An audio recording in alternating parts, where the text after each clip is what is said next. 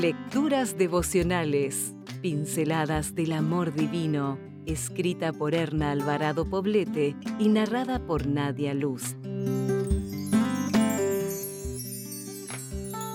9 de octubre.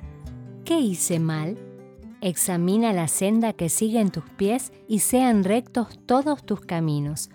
Proverbios 4:26 llegó a su primera sesión de terapia con esta pregunta. ¿Qué hice mal? Después me relató su historia entre lágrimas, cómo no comprenderla si yo también soy madre. Ella se había dedicado en cuerpo y alma a su único hijo. No había escatimado tiempo, ni cuidados o atención. Había dado prioridad a su alimentación y a todo lo que requería para estar sano. Sin embargo, con apenas 20 años había tenido que llevarlo al hospital por una sobredosis.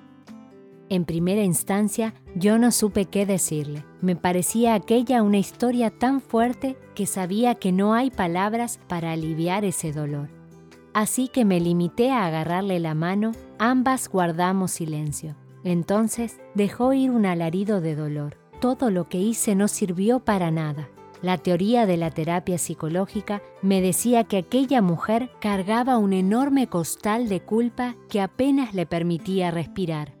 Hay palabras que se pueden decir en ese momento, pero en la sencillez del dolor de aquella mujer solo atiné a abrazarla y a guardar silencio.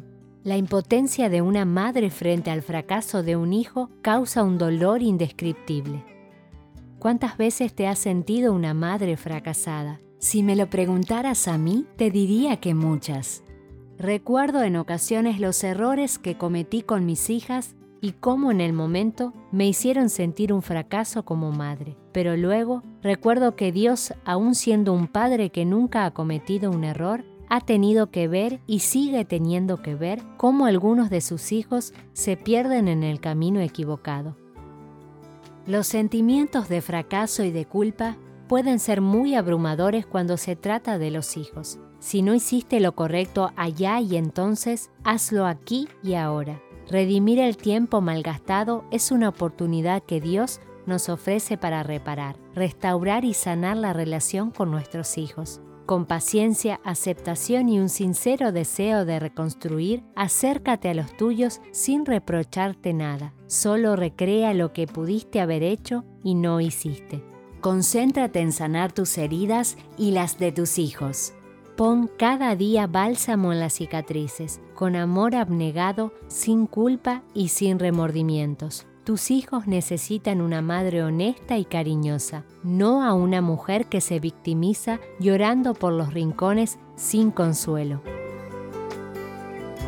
Si desea obtener más materiales como este, ingrese a editorialaces.com.